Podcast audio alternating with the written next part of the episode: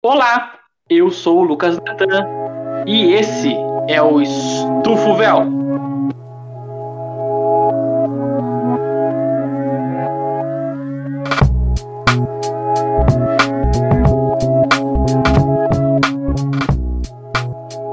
Se você não sabe quem sou eu, eu sou historiador, professor, podcaster e o episódio passado deu ruim.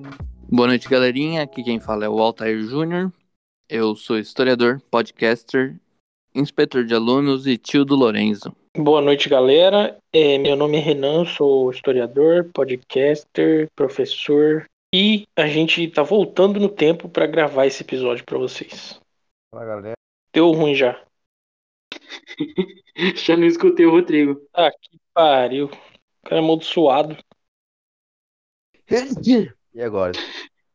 O espirro, o espirro pegou, mas quando você tá falando. Esse, esse espirro aí. Edinho, Edinho. Edinho. Fala, galera. Rodrigo Canela aqui na voz. E sou historiador, né? Podcaster e trabalho com arquivo e conhecimento. O episódio passado foi com Pra mim não dá. É, Rodrigo, tá difícil, viu? Picotou pra caramba. O começo pegou bem, mas o final acho que não pegou nada, não. Fala galera, Rodrigo Canela aqui, historiador e podcaster também. Vamos aí regravar de novo um episódio do qual eu consegui participar, porém esse aqui vai ficar difícil. Pra quem não sabe, semana passada a gente teria lançado um episódio, só que deu pau na gravação e infelizmente o episódio não conseguimos regravar a tempo, né? Então, estamos refazendo esse episódio, como o Renan disse, voltando no tempo, assim como o Dark. E é isso aí. Continuaremos Olimpíadas da Massa nessa, dessa vez. É a segunda vez que a gente está gravando esse episódio. Bora lá.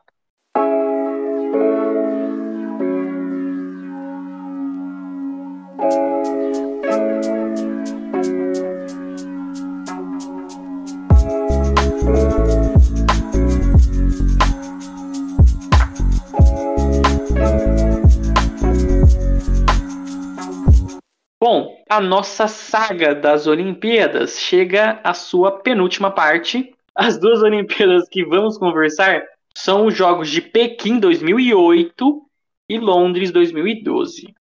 São os jogos onde o Brasil bateu na trave e deixou o sonho dourado mais vivo na mente e corações dos futebolistas tupiniquins. Para começar aqui, falaremos das Olimpíadas de 2008 e eu vou trazer ninguém, nada mais, nada menos do que ele, Altair, o Júnior. Quantos anos você Altair. tinha em 2008, Lucas Natan? Eu não faço ideia porque eu sou ruim de matemática e por isso eu vou usar calculadora. Tinha 12 anos.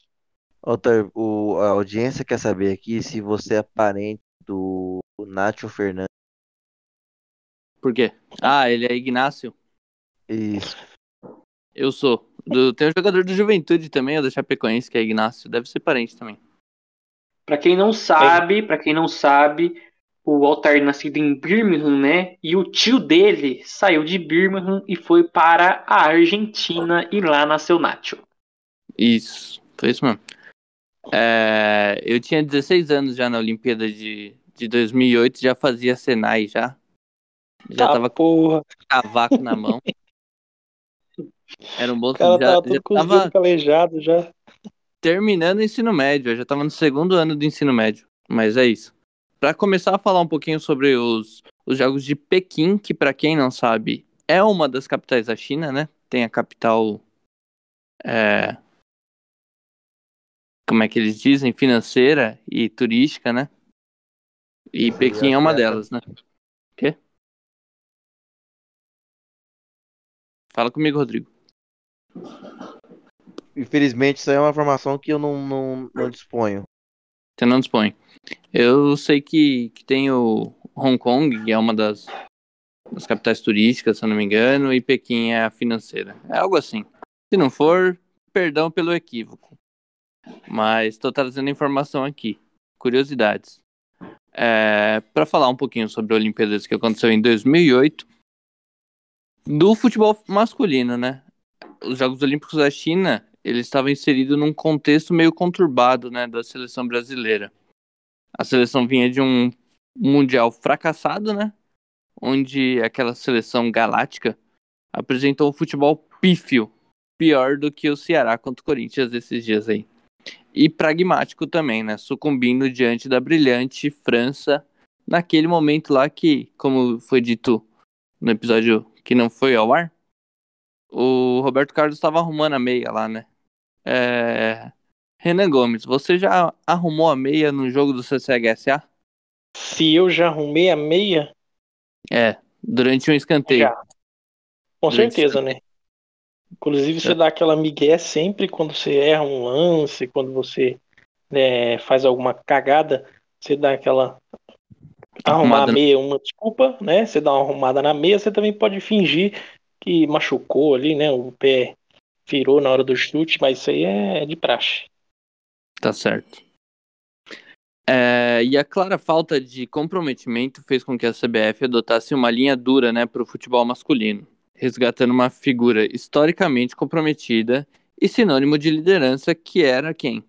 Nada mais, nada menos do que o capitão do Tetra, né? O Dunga, que não é um dos sete anões. Esse. Mas tem o Dunga dos sete anões também. O técnico, junto do seu fiel escudeiro Jorginho, que tá aí, né, no futebol brasileiro, conseguiu apresentar uma proposta de renovação, mudando a cara do elenco, e ficou recheado de novidades e surpresas até então desconhecidas, né? Mas não, nós não estamos aqui para focar nessa seleção pós-2006, né? Nosso assunto aqui é Olimpíadas. Porém, todo contexto é bem-vindo, né? Mesmo com bons resultados, conquistou a Copa América de 2007, né? Por 3 a 0 em cima dos argentinos, aquele jogo mitológico, né? Que tá na, na mente de, de todo torcedor brasileiro. O Dunga enfrentava uma pressão popular. Apresentando isso, vamos para a convocação. Né? Após um 0 a 0 contra a mesma Argentina, Dunga teve uma intimação dada pelo então presidente da CBF, o bandido canalha Ricardo Teixeira, que impôs a convocação dele, o Ronaldinho, o bruxo gaúcho. Até então era jogador do Barcelona, amigo do Lionel Messi, né?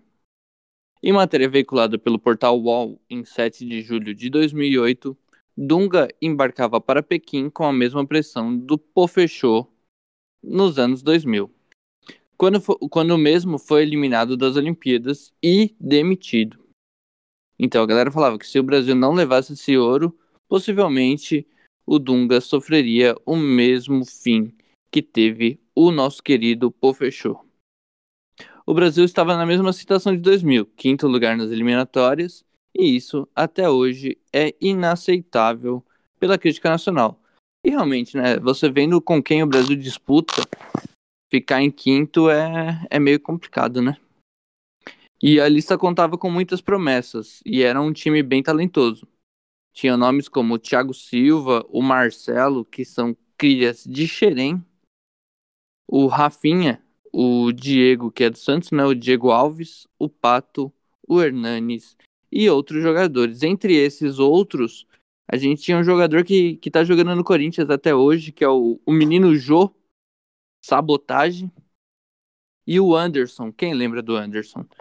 Anderson, que era do Grêmio, depois foi jogar no Manchester United, meu querido Manchester United, conquistou muitos títulos por lá, foi muito feliz. E onde está o Anderson? Ele a, a, acabou a carreira já? Eu ele não veio... sei onde está o Anderson. Ele veio jogar no Inter, né? Um tempo. Acredito que ele aposentou, porque ele jogou no Inter por um tempo. Depois foi pro Curitiba, mas seu alto salário, né?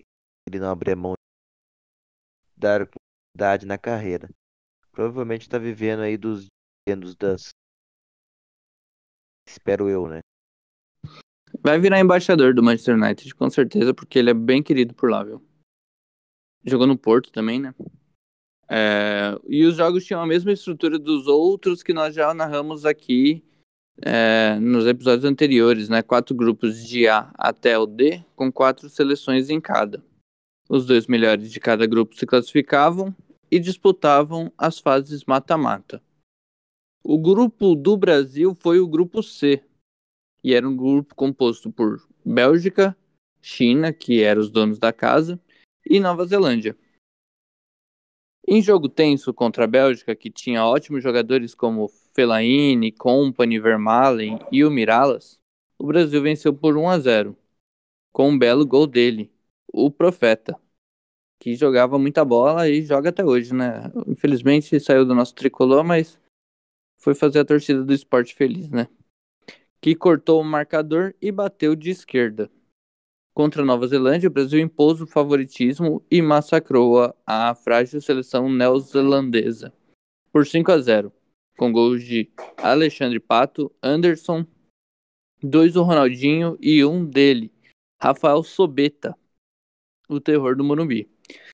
E o esse jogo aí o Brasil só venceu porque não era no rugby, né? Se fosse o bicho ia pegar. O jogo que fechou a primeira fase foi contra os chineses. O Brasil novamente impôs o seu favoritismo e venceu sem problemas os donos da casa. O placar foi de 3 a 0, com gols do Diego, capitão do, do Mengo do, do Canela, e dois do Thiago Neves, aquele mesmo do E aí, fala Zezé. Bom dia, Zezé. Na fase mata-mata, o Brasil enfrentou os algozes de Luxemburgo, oito anos antes a seleção de Camarões. Camarões. Camarões é bom. O jogo foi truncado e, por sorte dos brasileiros, dessa vez não teve gol de ouro. Rafael Sobis aos 10 e Marcelo, que tirou uma foto com Maldini, grande Maldini e grande Marcelo também do, do meu Real Madrid. Ele ficou emocionado, hein? Ele ficou emocionado, claro, até eu, né? Você imagina. Eu ia chorar, eu ia chorar. Você vê um, o impávido colosso ali, que é o Maldini, né, do seu lado, e o cara todo solícito, né, pra tirar foto. Independente se você é, é jogador ou tem uma brilhante carreira, né, o cara é, é ídolo de muita gente, né. O, esse gol do Marcelo aí, que a gente tava comentando que tirou foto com o Maldini e tudo mais, foi aos 14 do primeiro tempo, da prorrogação que classificou o Brasil para disputar a vaga na final contra a Argentina dele. Deles, na verdade, né? Riquelme e Messi. Fala muito! Riquelme. O Riquelme nessa época estava jogando no Boca Juniors ou no Submarino Amarelo, que é o Vídeo Real? É uma pergunta que vou, vamos deixar aí para os nossos convidados responderem. Convidados. convidados ouvintes. É, tem o Chico Xavier aqui tá participando. Ele tá no Boca já, pô. Já tava no Boca. Então tá bom. Já, com certeza. Nosso convidado, Renan Gomes, aí respondeu pra gente. Não, é porque eu lembro, porque ele tinha, acho que ele tinha acabado de sair do Vídeo Real, tava naquela fase de voltar pra casa, sabe? Entendi. E ele voltou bem, né? Ele não voltou velho. Voltou muito né? bem. Que nem a maioria do pessoal fazia. Mas enfim. Contra os argentinos, o jogo teve oportunidade para os dois lados. Não tão claras, mas um jogo que caminhava para um placar magro. Porém, contrariando o cenário, a Argentina se impôs e abriu o placar com Agüero, logo nos sete minutos do segundo tempo, após um chute cruzado do Di Maria. Esse foi o primeiro gol que a seleção tomou nos jogos. Até então, o nosso goleirão estava invicto. O Brasil acertou a trave dos hermanos logo em seguida, mas o mesmo Agüero ampliou, após outro chute cruzado. Ronaldinho acertou novamente a trave argentina em uma linda cobrança de falta. Mas era dia dele. Sabe aquele chute que aquele jogo, você pode chutar 15 vezes, a bola nunca vai entrar. E os, vai achar uma trave, o goleiro vai espalmar. E Flamengo e Fluminense, Campeonato Brasileiro 2021, na Arena Corinthians. Jogão. Foi assim. O Flamengo Foi, né? o tempo todo, eh, no último minuto a bola sobrou, sobrou o cara fez, 1x0. Ó, o, o Breno cometeu o pênalti que foi convertido por Riquelme assim acabou fechando o caixão. Eu comento aquele lance do Breno aqui que já que Que lance? Que... O lance de das cartas do Breno? ah, não, acho melhor comenta. não, né? Melhor não. não. Comenta. Comenta. louco. Eu nem lembrava, mano. Você não lembrava? Eu esqueci de mandar no grupo também. Olha como é importante a gente rever as coisas. O, o Breno, para quem não sabe, né, foi revelado no São Paulo, jogou muito. Foi contratado pelo Bayern de Munique, né? Ficou lá um tempo e tal. Mas em uma. Ele bebia muito, né? Em uma recaída acabou colocando fogo na casa. E acabou sendo preso, né? É, porque lá na Alemanha o bagulho é assim: você botou fogo na sua casa, você vai ser preso. E ele foi preso e ficou sem jogar bola por uns quatro anos, se eu não me engano, três, quatro anos. E quando ele tava para sair já, o São Paulo é, retomou as conversas, né, para trazer ele de volta, repatriar o zagueirão. E o Esporte Espetacular fez uma matéria com ele, né?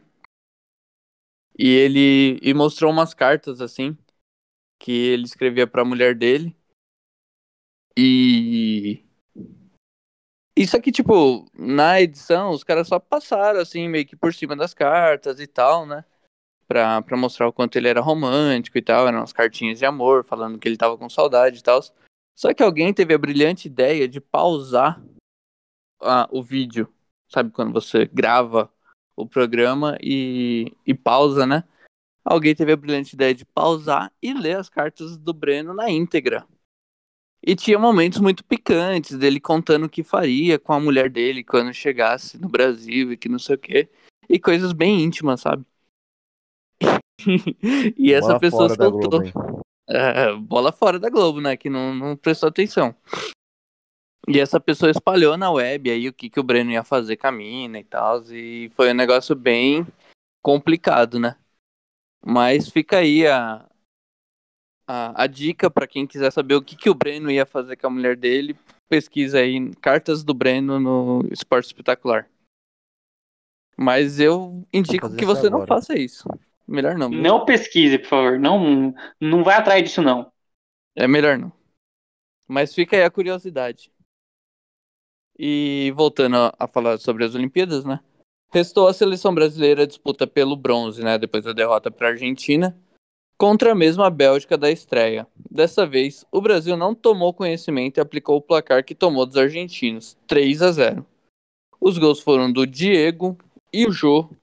Sabotagem fez dois gols. O bronze coroou a campanha do Brasil, que não fez um torneio ruim, mas ficou aquém do futebol prometido, né? Porém, a superioridade técnica dos jogadores prevaleceu quando enfrentou o adversário da sua envergadura, pecou e foi castigado nos erros. O placar da derrota na semifinal foi fruto dos erros brasileiros que acabaram sucumbindo, né? E vale ressaltar que o Dunga se manteve no caso, né? O que nos leva àquela questão. A quem interessava a queda do Pofechô? Canalhas! Já que o Dunga não venceu o ouro e foi demitido mesmo assim. Os argentinos se sagraram campeões olímpicos vencendo a Nigéria. E até a Copa América Covid era o último título da seleção. E do Messi também, né? Vale ressaltar que os argentinos haviam sido campeões mundiais sub-20 contra a mesma Nigéria em 2005. Messi, Agüero e Di Maria estavam nos dois elencos. E aí, vocês têm boas lembranças sobre essa Olimpíadas? Olha, eu, eu particularmente lembro mais do, do, dos jogos em si, assim, da, do, do torneio em si, mas do futebol em particular eu não lembro dos jogos em detalhes. Não lembro dessa eliminação muito bem. Eu lembro que o Ronaldinho ele não deveria ter ido. Isso eu lembro. É, e entra toda uma questão de que ele estava gordo, né? Que ele não estava mais apresentando futebol, mas ele ainda era o Ronaldinho. É, mas eu acho que essa seleção da Argentina, ela era muito boa, cara. Ela era vinha do título aí é, mundial, né? Sub, sub-20. E era um, um, time assim fenomenal. Você pegar os, o elenco da, da Argentina que foi para as Olimpíadas era não tinha como dar outra. E em relação ao Brasil, fica aí o questionamento, né? É... Fica aí o questionamento, né, colegão? A quem interessava a admissão do Vanderlei Luxemburgo. E eu queria dizer, é, igual eu disse na, na gravação que, que não veremos, né? O Dunga, ele era da seleção principal e da comandou a seleção olímpica, né? Isso é algo que a gente não vê hoje em dia. A gente tem uma preparação diferente para os Jogos Olímpicos.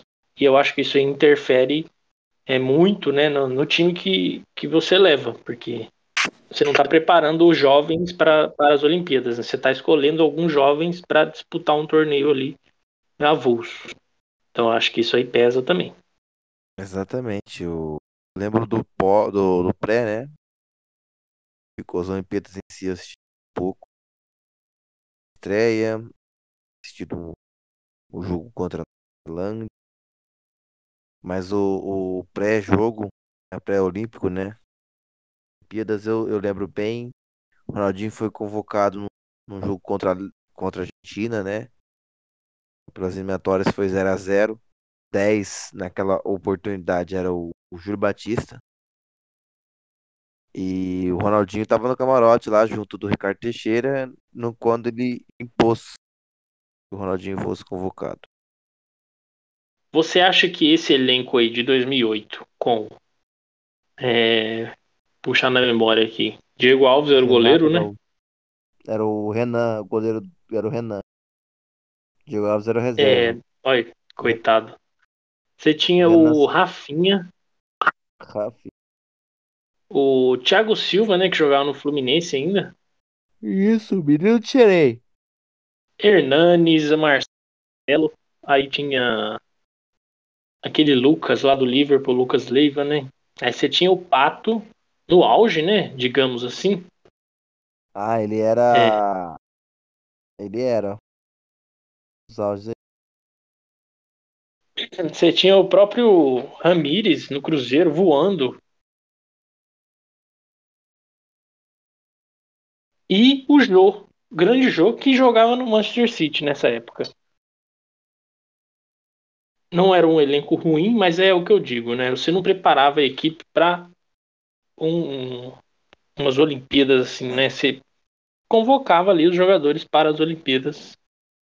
É, esses jogadores eles não vinham treinando assim, além do pré-olímpico, né? Eles não E a Copa de 2006 trouxe aí pra gente que um bom time, um ótimo time, nem sempre é um time entrosado, né? Com certeza. Manda bala, manda ah, bala, manda assim. bala.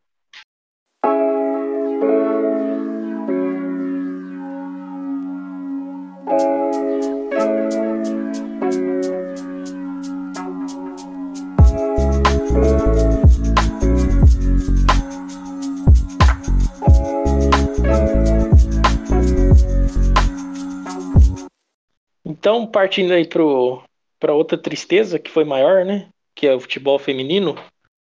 Tristeza porque o resultado poderia ter sido o ouro é, numa que foi a melhor campanha né, da, da seleção feminina nas Olimpíadas. Com a medalha de prata em Atenas, a seleção feminina tinha muitas esperanças né, de conquistar o primeiro ouro no futebol é, nas Olimpíadas de Pequim.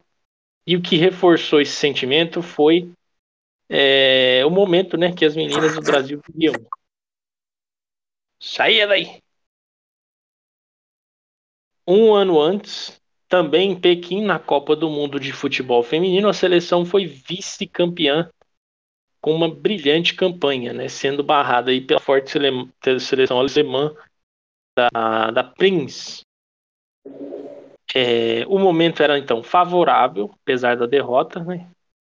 É, detalhes ajustáveis aí separavam o Brasil, a glória do Brasil. É, as principais jogadoras é, viviam o seu auge, né, da forma técnica e física. Relembrando aí, a gente tinha a Rainha Marta, né, que havia sido coroada como, com o título de melhor do mundo duas vezes, 2006 e 2007. Você também tinha a Cristiane vindo muito bem, você tinha jogadoras experientes, né, como a Formiga, a própria Pretinha, acho que estava nessas Olimpíadas. É, e com esses fatores, né, as meninas do Brasil, comandadas pelo Jorge Barcelos, chegaram com um certo favoritismo. O torneio olímpico manteve a mesma estrutura de Atenas, com três grupos denominados de EFG, fazendo aí alusão à continuidade dos grupos lá no torneio masculino, né? A seleção brasileira caiu no grupo forte, que foi o grupo onde tinha a Alemanha, o grupo F, né? E além das europeias, o Brasil também enfrentou a Coreia do Norte e a Nigéria. É, logo na estreia, o Brasil enfrentou a Alemanha, as algozes né, do Mundial da categoria. O jogo permaneceu 0 a 0 e a vaga é, deveria ser conquistada aí com duas vitórias nos confrontos posteriores. E ela veio, né? 2 a 1 na Coreia do Norte, gols da Daniela e da Marta. 3 a 1 na Nigéria, com o hat-trick da Cristiane. E pelo saldo de gols, a seleção se classificou em primeiro lugar do grupo. No mata-mata, é, classificaram os dois melhores de cada grupo, né? Além dos dois melhores terceiros colocados. Dito isso, o Brasil enfrentou a forte seleção da Noruega, é, num confronto apertado ali, né? A seleção brasileira venceu por 2 a 1 com gols de novo da Daniela e da Marta.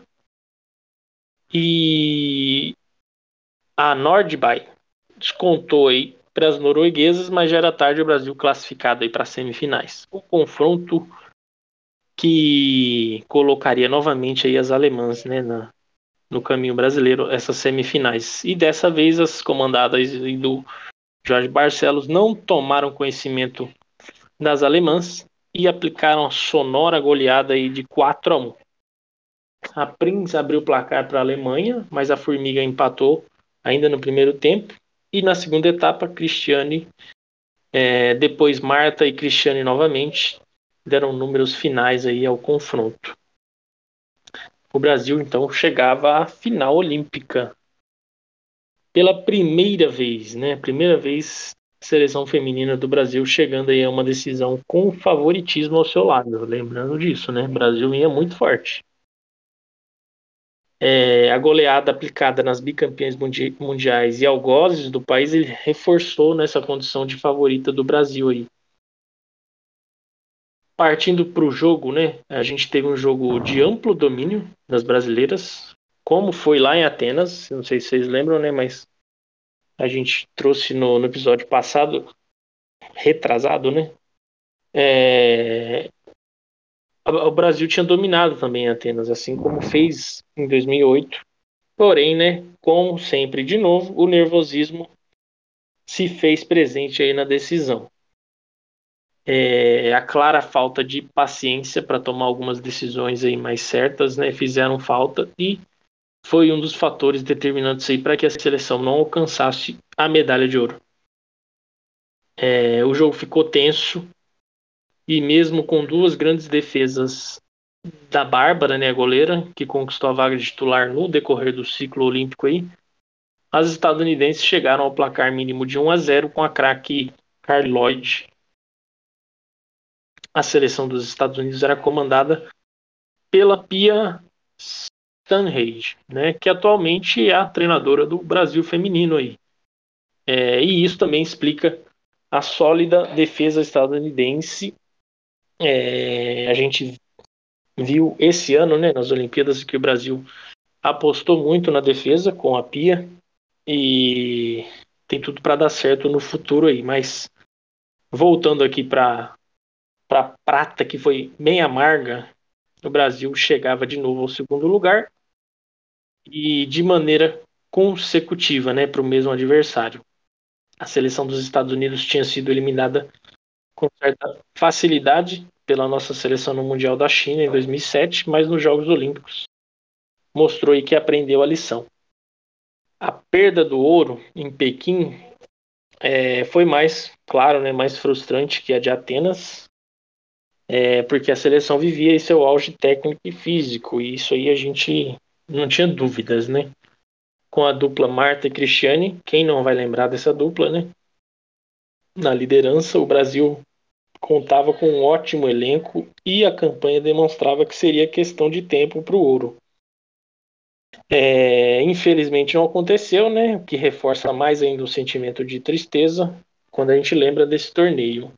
E é realmente isso que aconteceu, né? A gente estava tão certo de que a medalha viria que quando ela não veio, a gente sentiu o baque. Foi bem triste mesmo. Foi um momento assim que você via a, o entrosamento né, da seleção, as meninas jogando muito bem. Só que, então, infelizmente. Oi? Então, é, é, mais triste, né? Quando você, você joga bem, você faz tudo certo e por detalhes ali você não leva. É, então, é, é tudo questão de um jogo, né? Você uhum. vê que, que as meninas da, da seleção estavam todas muito empolgadas e tudo mais, só que acabou que adiou um pouquinho mais, né, o ouro. E venceram Sem as americanas querer. no Mundial de 2007 pelo placar de 4 a 0 então a gente então... tinha uma grande esperança sobre isso. Foi bem Você vê que por mais que o, o, masculino também tenha feito uma boa campanha, você não sentia essa firmeza igual você sentia no, no time feminino de que daria para chegar no ouro, mas realmente só tenha lembrar desse dia com bastante amargura. Sem dúvida, é um assim que eu o futebol feminino tanto no mundial quanto na, nas Olimpíadas e esperei com esperança. Esperei com esperança é foda né, a, a, as conquistas, né, tanto o mundial quanto a medalha de ouro. Tinha grande, como já foi dito na narração nativa aí, o Brasil vivia o, o técnico, né, físico. Marta, três vezes melhor do mundo já. Então a gente depositava uma grande esperança. Essa seria a coroação dessa geração que foi forjada num ambiente sem nenhum qualquer nenhum tipo de ajuda, né? Grande força de vontade das meninas e, e talento acima de talento que por azar do destino não foi coroado e que quantos é, talentos não são desperdiçados aí por falta de olhar sério de trabalho de com certeza é muito mais estrutural do que qualquer coisa, né? Você vê que em outros países mais desenvolvidos, né, o, o quão o esporte é levado a sério, né, tá como uma profissão. E aqui é levado como um hobby, né, um esporte de, de final de semana. Você vê atletas como o atletismo, tantos outros esportes aí, né, que as pessoas não conseguem se manter só com o, o dinheiro do esporte, né, elas precisam ter outros empregos que acaba atrapalhando no rendimento, né.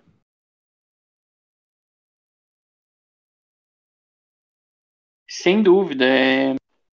Você pegar ali que da maioria dos esportes olímpicos, você pega o, o jogador de futebol masculino que ganha mais, ele vai ganhar muito mais do que a grande maioria de qualquer outro esporte. Isso você pode ter certeza. E a diferença é abissal, né? A diferença de, de patrocínio que o futebol masculino ganha para o futebol feminino ou para qualquer outro esporte, né? É... E até se a gente for falar de proporção, o, a, a proporção que um cara ganha é muito maior, né? De qualquer esporte. Com e... certeza. Isso é complicado. A gente sempre vai bater nessa tecla aí, porque não muda, né? Então, parece repetitivo, mas é a realidade. Sim.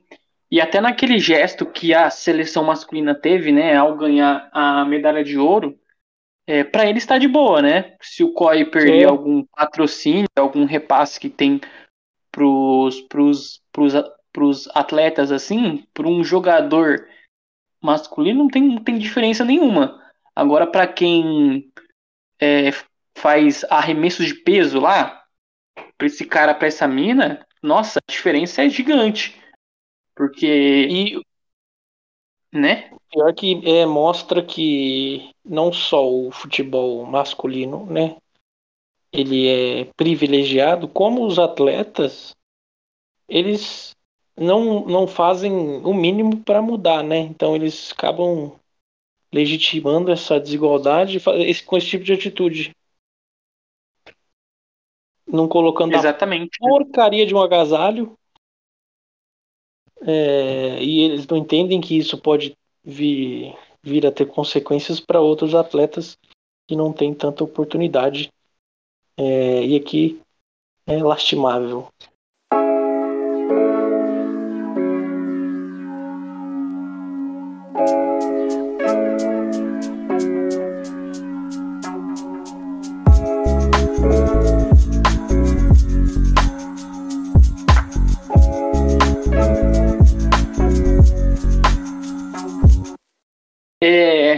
Londres, né? A gente continuando aqui, passando por Olimpíada de, de Londres. Londres foi o Londres do quase, né?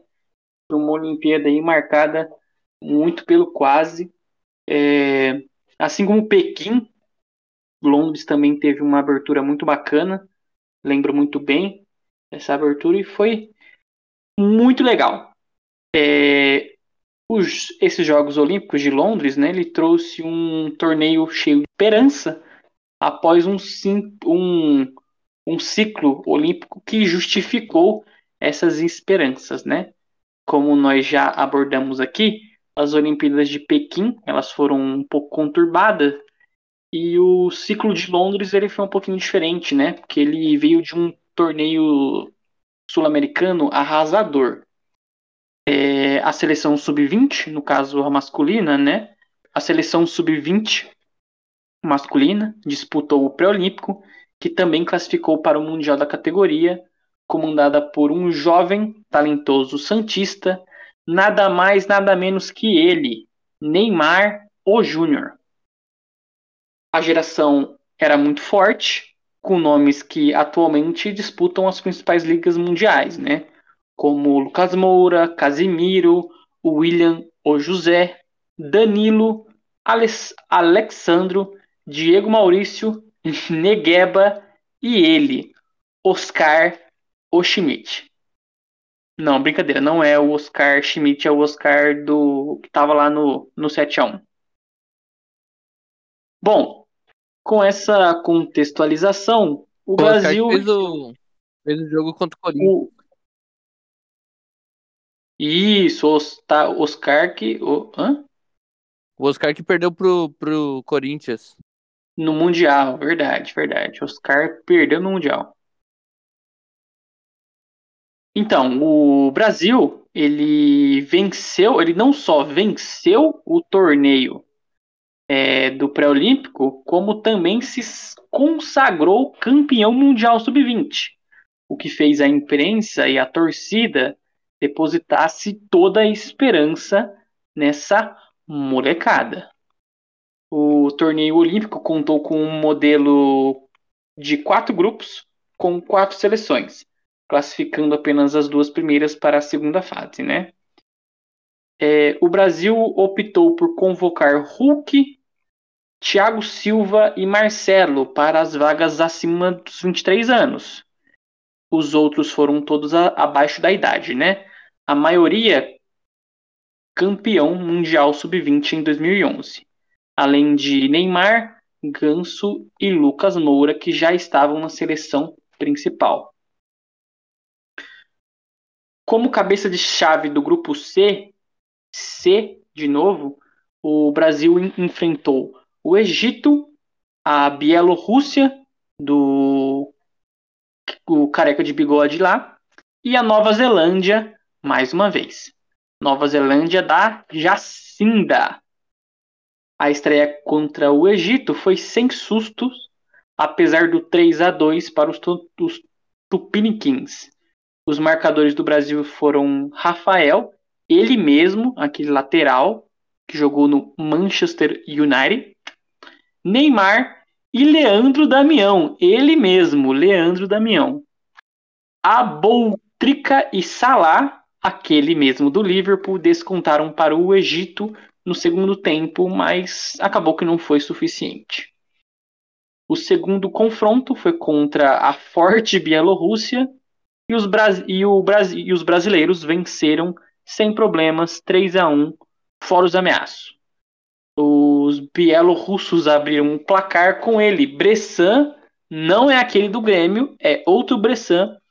E o Brasil respondeu com gols de Alexandre Pato, ele mesmo, Pato Careca, que naquela época era cabeludo, Ney Mídia e Oscar, Oscar, que está na China. Para fechar o caixão do grupo, a seleção brasileira enfrentou os neozelandeses, placar clássico, né? 3 a 0 com gols de Leandro Damião, Danilo e Sandro. Sandro, que eu sei que jogou no Tottenham porque tinha no videogame, mas nunca vi jogar.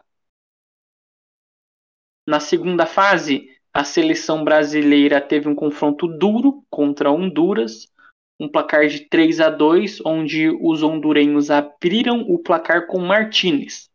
Leandro, da, Leandro Damião empatou para o Brasil, mas Espinosa tratou de colocar Honduras na frente. Neymar de pênalti empatou e Leandro Damião deu números finais, classificando o Brasil para a semifinal. Na semifinal, o Brasil aplicou mais uma vez o placar clássico, 3 a 0 na Coreia do Sul. Coreia do Sul terra de BTS.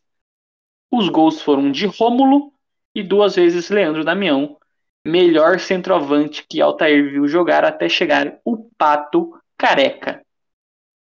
Não, não, peraí, peraí. Não, peraí, mas eu, eu narrei aqui e não pegou. É isso, sério. Você tava narrando? Mentira. Tava não. Mentira ah, mano. tava narrando esse tempo não, todo. Mentira, velho. Mentira. Você não escutou mano. eu narrando aqui, não? Eu fiz a parte inteira, Rodrigo. Porque tu sumiu. Não. Mano, que isso. Eu respondi o Renan e depois eu comecei a falar. Aí eu comecei a falar, falar, falar, falar. Eu falei, ah, ninguém tá interrompendo, eu vou continuar. Aí eu continuei, continuei, continuei, continuei. aí eu falei, então, o que, que vocês acham disso aí? O que vocês lembram disso aí? Ficou aquele silêncio. Eu tava narrando aqui. Falei, ah, não é possível, mano. E aí? Ah, velho. Tá, mano. Porque a final não tem no, no roteiro aqui. A final tá bem de cabeça. A final foi contra o México. Para quem é um pouco mais velho, sabe que o México sempre foi uma pedra do sapato da seleção brasileira em finais. Mas em o torneio olímpico não seria diferente. Em falha de Rafael com o Thiago Silva, no qual o primeiro recuou pro Thiagão e ele não percebeu.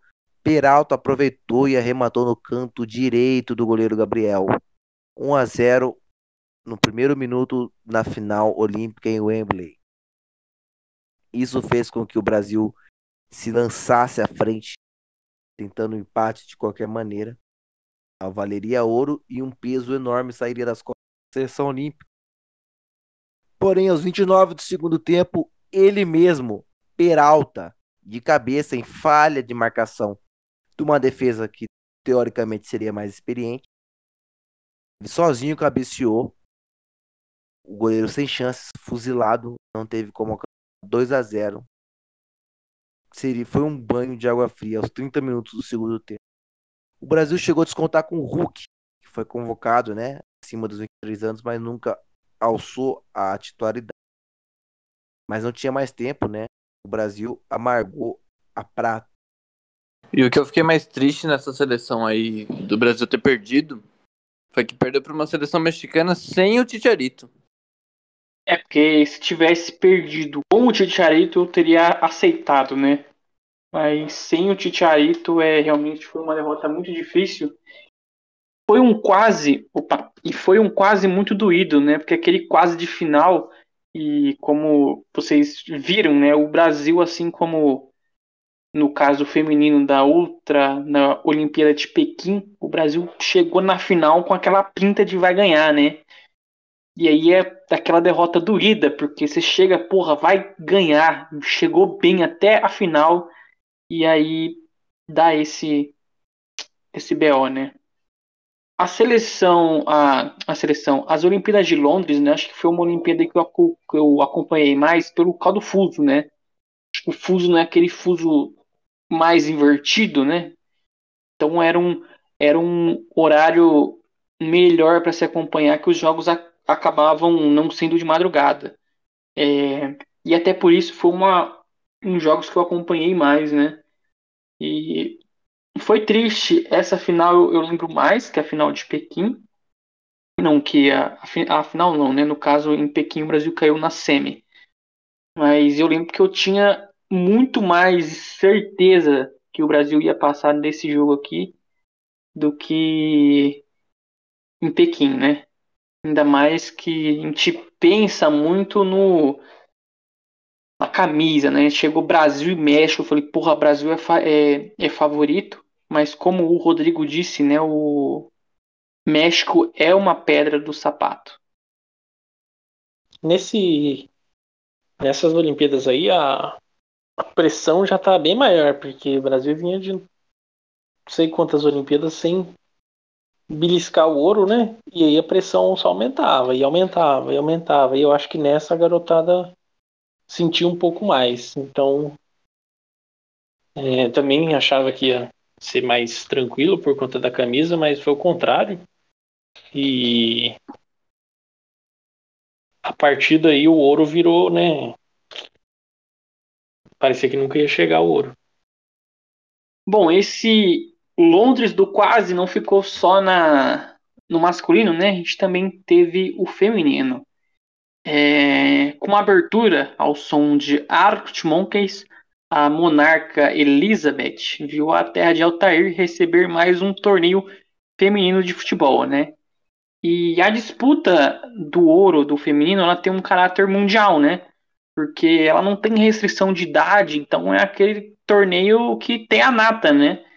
Tem as grandes jogadoras mundiais, então os gramados grã-betanhenses, eles receberam é, uma competição de, de alto nível e de, difícil de ser ganha, né? Justamente por isso. É, a competição ela possuía três grupos, tendo como cabeça de chave previamente determinado as donas da casa, as japonesas e as 13 colonienses, conhecidas como as norte-americanas. É, a Grã-Bretanha encabeçou o grupo E, obtendo como adversárias as brasileiras, as Nova, a Nova Zelândia e Camarões. As nipônicas encabeçaram o grupo F, se degladiando com Suécia, Canadá e África do Sul. E aí sobrou para a turma do Tio Sam liderar o grupo G, conjuntamente com França, Coreia do Norte e Colômbia. É, dizer que para se classificar para a próxima fase, a seleção ela deveria ficar entre os dois primeiros lugares ou estar entre os dois melhores terceiros. Então tinha esse esse esse lance para conseguir se classificar, né? Esse regulamento no caso. Na estreia, o Brasil Ziu Ziu deu show em Cardiff, goleando Camarões com um sonoro 5 a 0 com gols de Franciele, Renata, dois de Marta e um de Cristiane. O Brasil ali botou para quebrar. Três dias após esse jogo, as brasileiras ainda em Cardiff enfrentaram as novas zelandesas saindo da terra natal de Otair com um placar simples, né? 1 a 0, gol de Cristiane. No último jogo da primeira fase, as brasileiras enfrentaram as donas da casa, agora não mais em Cardiff, mas sim no icônico Wembley Stadium. E para a tristeza do Estufa Podcast, o Brasil saiu com uma derrota, né? Placar simples, 1 a 0, gol de Houghton. Apesar dos pesares, a seleção brasileira se classificou para a próxima fase com o segundo lugar. Então, a classificação ela foi é, feita com uma certa tranquilidade, mesmo com a derrota, o Brasil se classificou ainda em segundo, né? Nas oitavas de final, o sorteio determinou que o Brasil enfre enfrentaria o Japão. Confronto muito complicado para nossas guerreirinhas, pois o Japão possuía então The Best, a, nossa, a grandíssima Sawa. E de volta a Cardiff, né, terra de Altair, o Brasil enfrentou um muito difícil, sofreu um gol logo no primeiro tempo, tento marcado por Ojimi, e na segunda etapa a nossa seleção mostrou muito nervosismo e sucumbiu perante o futebol japonês, né? Ou no matou o jogo para as meninas do Sol Nascente, 2 a 0 para as japonesas e acabou tendo um, um, placar tranquilo, né? É, fim de papo, Brasil eliminado, terminando a competição em sexto lugar com duas vitórias, zero empates e duas derrotas. Vale ressaltar que as japonesas não eram brincadeira, não. Elas eram pedreira de fato e um baita desafio, né? E as japonesas chegaram na final e acabaram conquistando a prata. É, foi um Londres do quase, né? porque mais uma vez o Brasil ele começou bem, começou com uma goleada, teve alguma dificuldade na primeira fase e faltou sorte também no sorteio. É... Foi um pouco de infelicidade, né, tomar esse gol logo no primeiro tempo e aí depois quando se precisa correr atrás do placar, né, é complicado e o Japão acabou que matou o jogo, né. É, Japão jogou muito bem, fez aquele 1 a 0 o outro time foi para cima e ele matou o jogo. Então, foi mérito, claro, das japonesas, mas o Brasil fez o que pôde, né? E foi uma, uma competição muito complicada. Azar, né?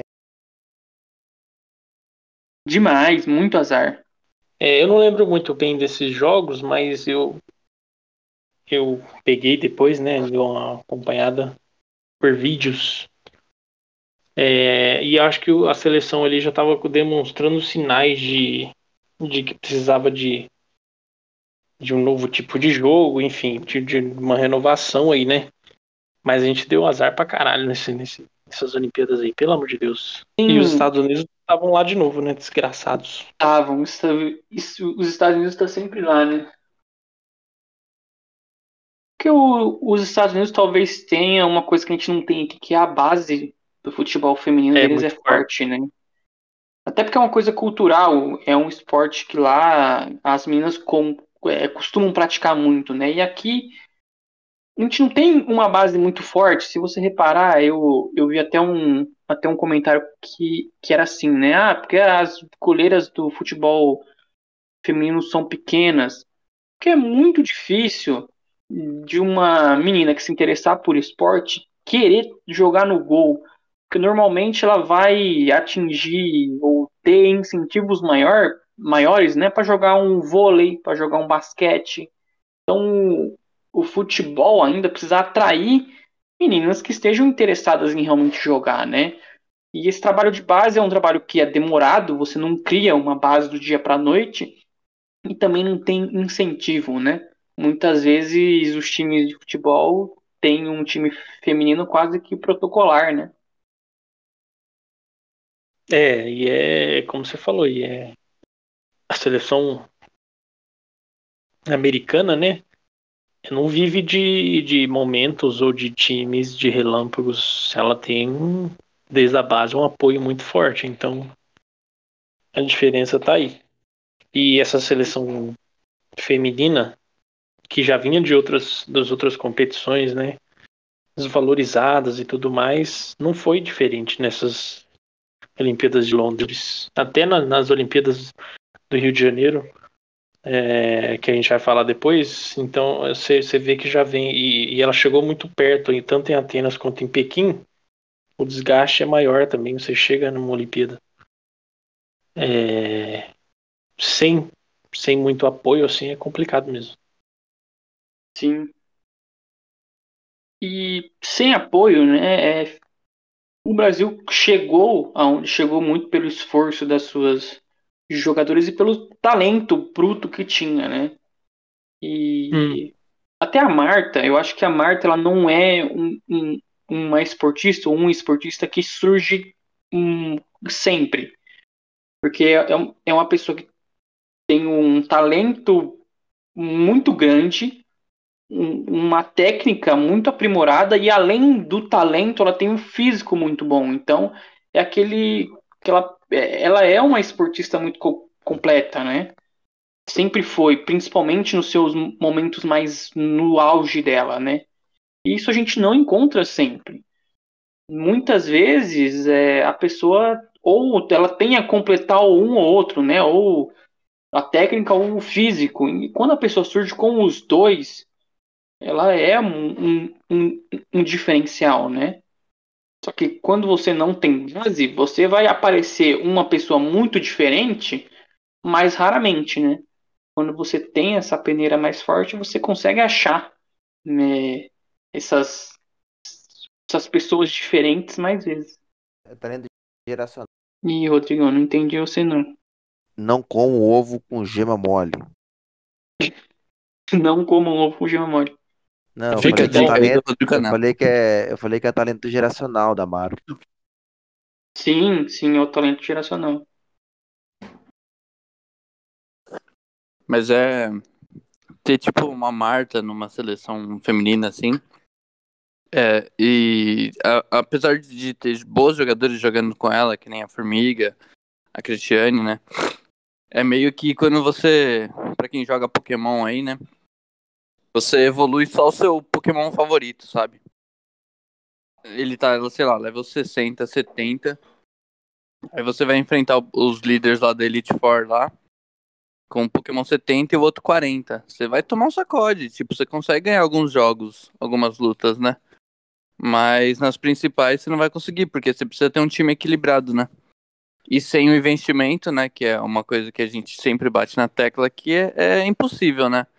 Como você disse, é uma pessoa que, que nasce assim a cada, cada mil anos, né? Cada cem anos. Que nem você pode pegar a, a Vila Belmiro, por exemplo, né? Que até pro futebol masculino, né? Icônica, sei lá, lá cê, nós podemos ver Pelé, é, o Diego, né? O Robinho na época. É, mais pra frente o Ganso, o Neymar, né? Então são, são coisas assim que acontecem de vez em quando, né? Ah, o esquema da Marta é a mesma coisa, né? Tá. Se você. Como o Altair falou do. Uma pergunta fora do contexto. Se você pudesse escolher jogador para ter no seu no Coringão, seria o Ganso ou o Nenê? Cara, entre Ganso e Nenê, talvez eu escolheria o Nenê. Não que fosse jogar, não que no elenco atual fosse jogar, mas eu acho que entre o que o Nenê normalmente traz para consegue produzir, entre o que o Ganso normalmente consegue produzir, acho que existe uma diferença muito grande. Perfeito. É, às vezes, claro que às vezes o Nenê nem sempre está num auge físico, né? Ele já tem uma idade grande, né? E não consegue reproduzir. Eu acho que o ganso, muitas vezes, ele é muito inerte, né? E aí, às vezes, não é tão vantajoso ele trazer ele, né? Agora, é... eu gosto de comparar, assim, as outras seleções que se destacam no, no futebol feminino. Por exemplo, você tem os Estados Unidos, que no masculino não é essa coisa toda, né? É, no, no, você tem a Noruega, a Suécia, você tem o Japão, você tem umas seleções assim que no masculino eles já não se destacam tanto. E aí acho que isso reforça muito do que o esporte representa para os países, né? As categorias também, masculino e feminino e tal. Acho que isso diz muito. Porque você não tem no futebol feminino seleções fortes assim mesmo que estão disputando sempre como a Espanha, a França, a própria Holanda, você não tem assim. E eu escolheria o Ganso, hein? Porque ele anda em campo e eu acho que isso é um jeito dele protestar contra é, o capitalismo.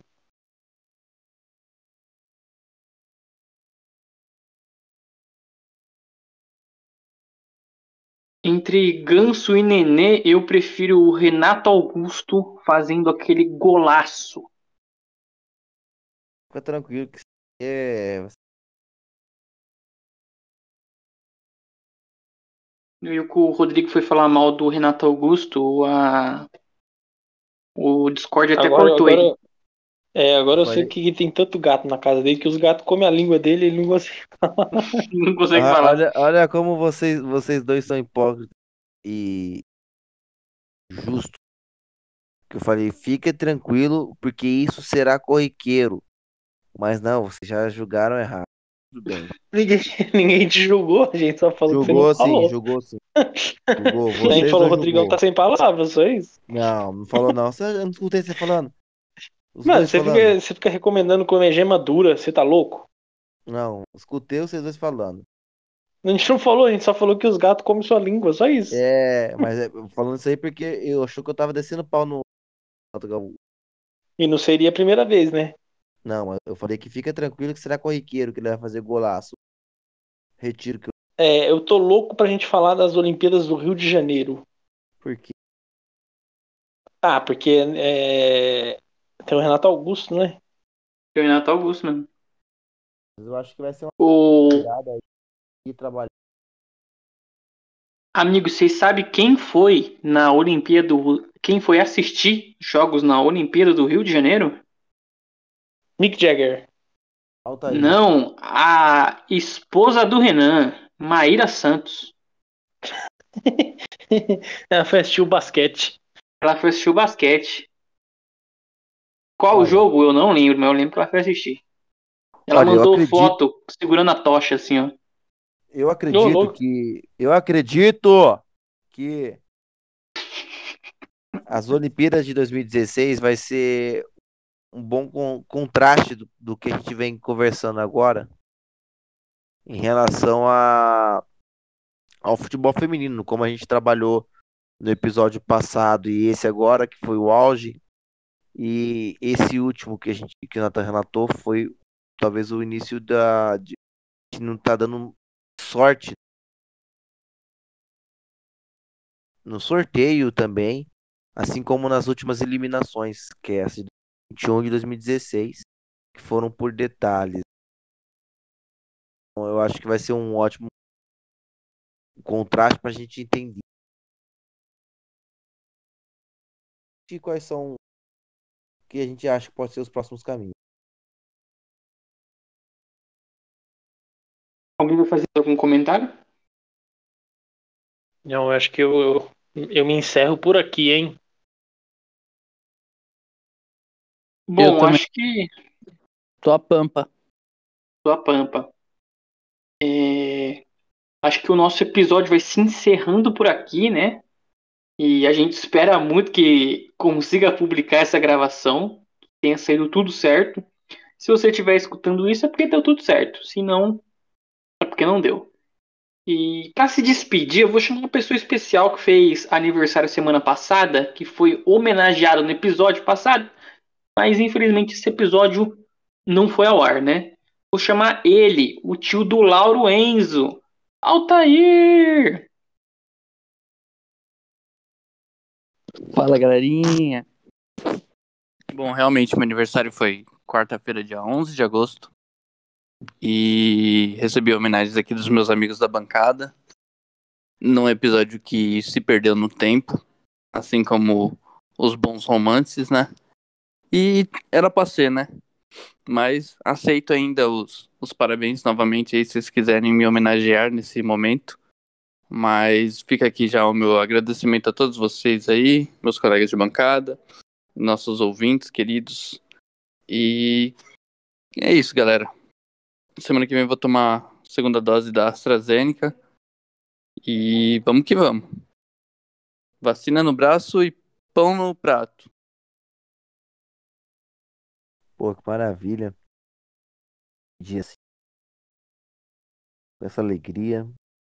E começar a semana, né? Vamos na segunda noite. Desejo aí todos uma ótima semana. Siga sobreviver apesar dos pesares. Esse governo de merda. Um abraço. Aniversário aí pro Altair, 29 anos. Tá no 30 já aí. Graças a Deus.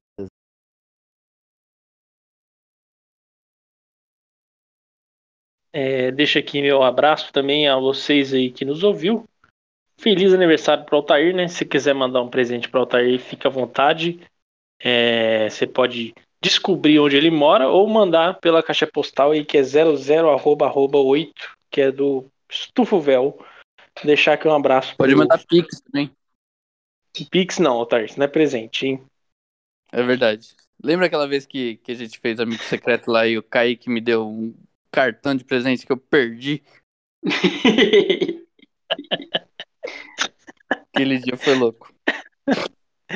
Eu perdi Deixar a um data abraço. do negócio, mano. Pro- Deixar um abraço pro Kaique, né? Então, já que você citou ele, né?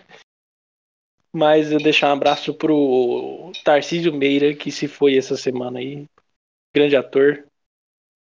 E fica aí, né? Mais uma vítima pro co- coronavírus.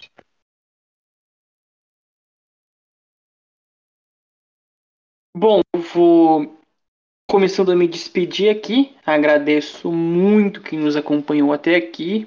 É, mando um abraço para ele, Renato Augusto, e outro para Lauruêncio, Laurêncio, que pediu uma música de encerramento essa semana, né? Ele pediu o meme do caixão. Eu procurei o nome dessa música, né, para saber o nome, né? Essa música chama Astronomia. Então mando meu beijo para os nossos ouvintes. Agradeço todo mundo e fiquem agora com essa com essa homenagem a Laurêncio. Astronomia. Estufa o véu.